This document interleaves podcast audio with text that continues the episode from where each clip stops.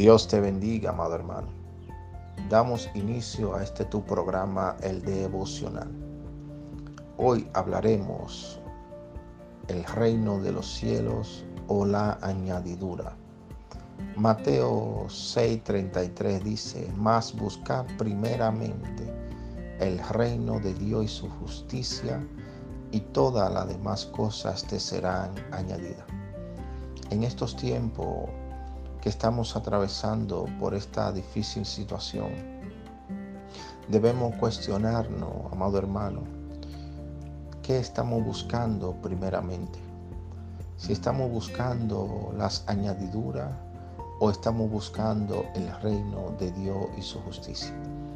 Debemos comprender que la Biblia nos enseña, nos exhorta a que le demos el primer lugar a Dios en todo. Buscar el reino primeramente significa que antes de levantarte y ver el celular o prender tu computadora, debes alzar tu voz para darle gracias a Dios por un día más de vida. Buscar primeramente el reino de Dios significa que debemos buscar la voluntad de Dios antes que la propia nuestra. Cuando hacemos esto, el mismo Señor empieza a añadir lo que necesitamos. La Biblia dice que no sabemos pedir como conviene, que el Espíritu Santo intercede por nosotros con gemidos indecibles.